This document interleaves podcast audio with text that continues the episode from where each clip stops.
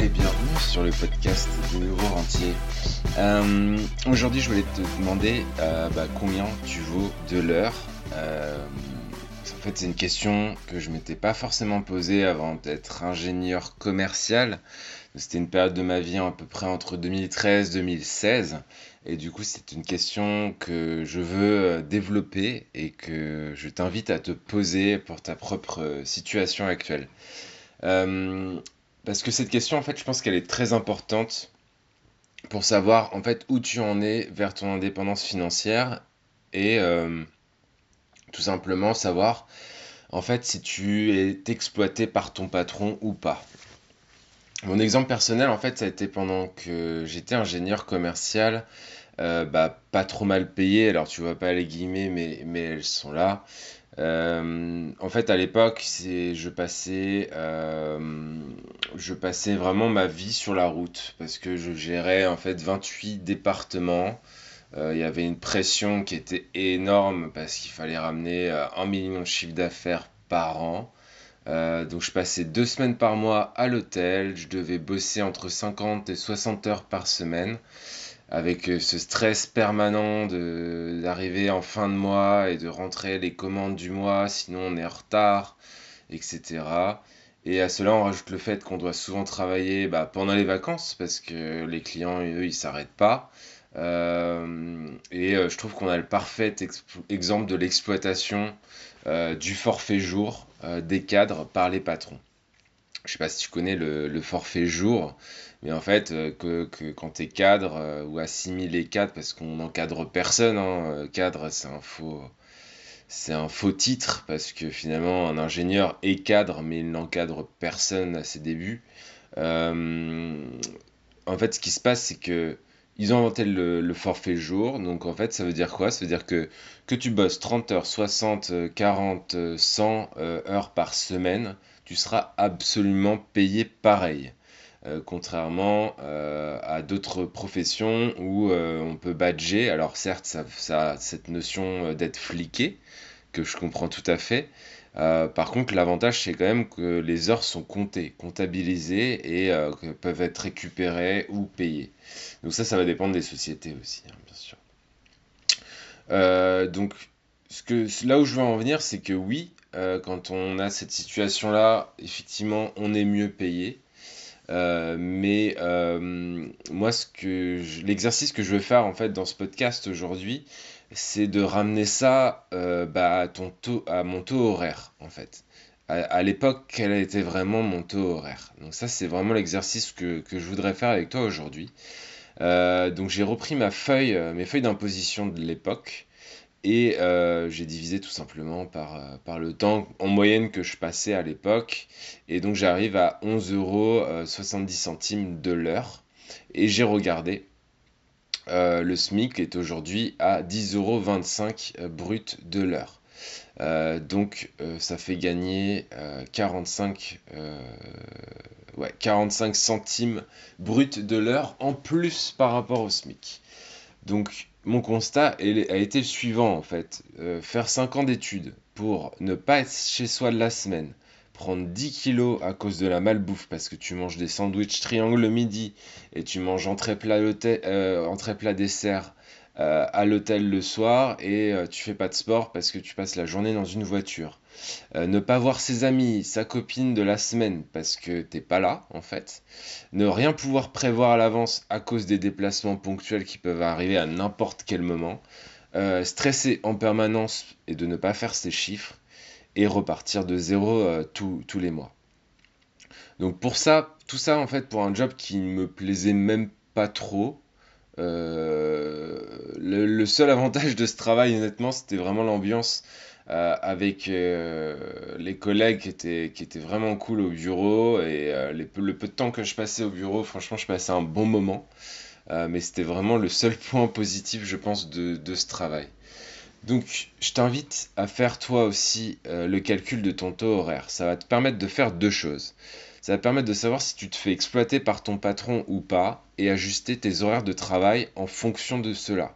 Si tu penses que euh, aujourd'hui tu es exploité par ton patron, et bah tu vas pouvoir peut-être lâcher un petit peu le, pied euh, qui est sur l'accélérateur parce que tu cours euh, peut-être droit au burn-out ou à des problèmes de santé ou je ne sais quoi, tu passes peut-être pas assez de temps avec ta famille. Et en fait, je, je vois pas.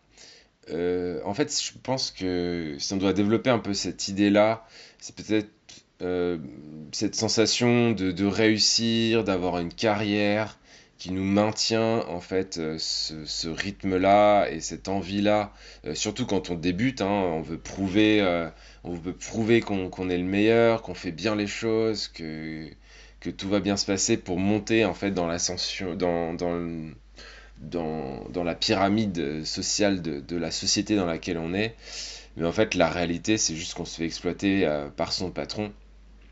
Euh, et que en fait c'est pas forcément ceux qui bossent le plus qui vont monter euh, dans la société. Ça c'est quelque chose que j'ai appris avec le temps avec l'expérience.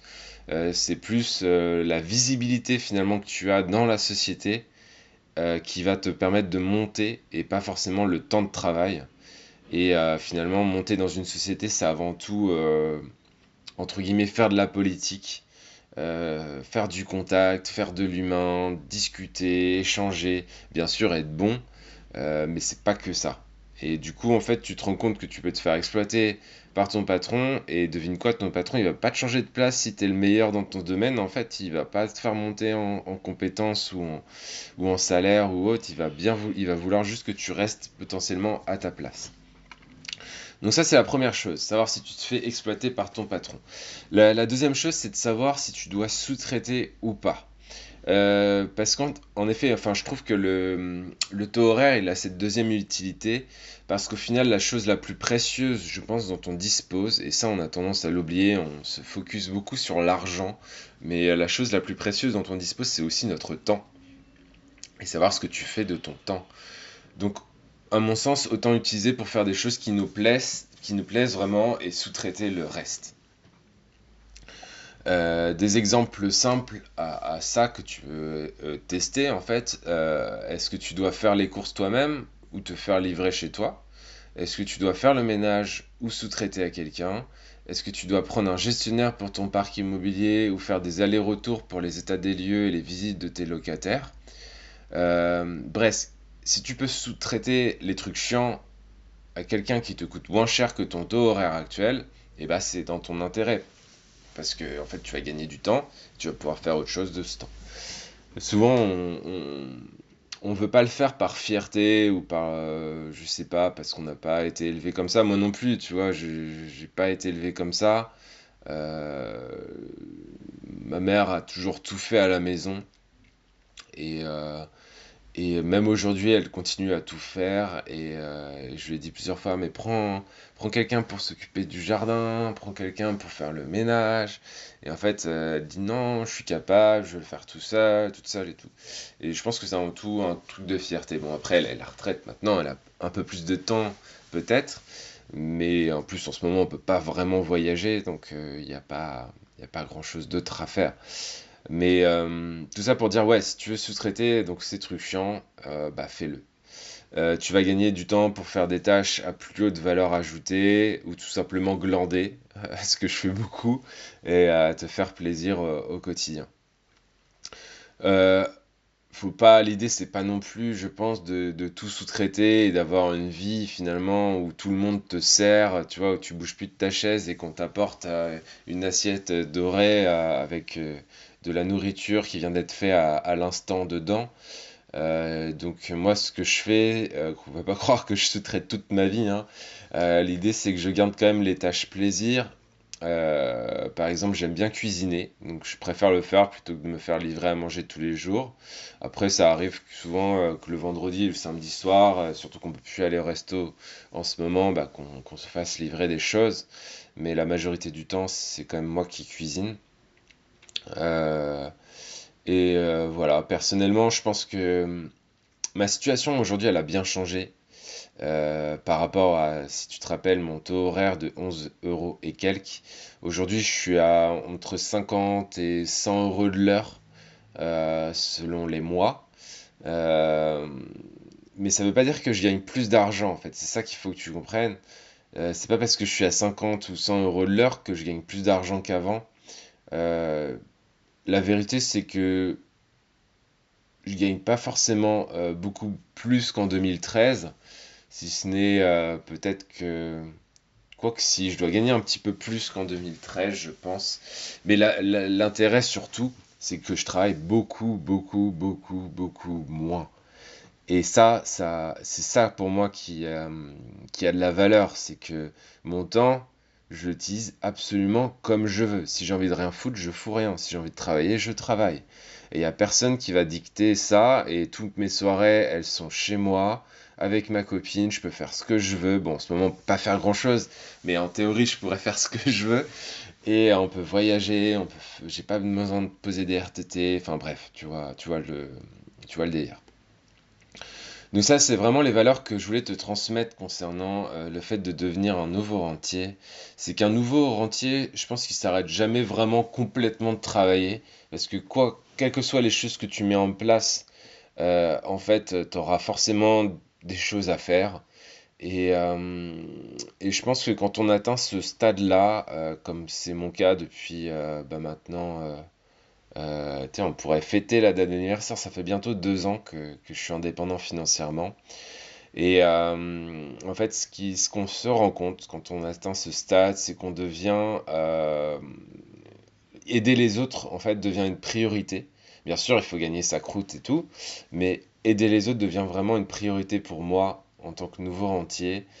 Et euh, la plage, tu vois, la plage, les cocotiers, euh, la Lamborghini ou je sais pas quoi, je pense que c'est sympa pendant deux semaines. Mais euh, si j'avais fait que ça depuis que j'ai quitté mon boulot, depuis deux ans, bah, je pense que je me serais fait bien chier. Bien sûr, j'ai beaucoup voyagé, mais je pense que moi, je m'ennuie très rapidement et rester sur une plage à rien foutre, euh, je pense que tu sombres dans une dépression euh, profonde, même si tu es dans une île paradisiaque. Donc c'est ma conception, euh, t'es d'accord ou pas d'accord, j'en sais rien. voilà, donc c'est ce que je voulais te faire comprendre aujourd'hui dans ce podcast. si tu écoutes ce podcast depuis un moment, tu dois savoir que je propose un appel stratégique d'une heure pour faire un bilan bah, sur ton patrimoine actuel et savoir justement si je peux t'aider à booster ton patrimoine si je suis ma logique de ce podcast, euh, je devrais te, faire payer en fait cet appel entre 50 et 100 euros euh, parce qu'en fait on va passer une heure en trois quarts d'heure, une heure au téléphone ensemble. Euh, seulement mon objectif en fait, comme je te l'ai dit, c'est d'aider un maximum, de t'aider au maximum, quelle que soit ta situation actuelle. Et c'est pourquoi ces appels ils sont encore gratuits aujourd'hui.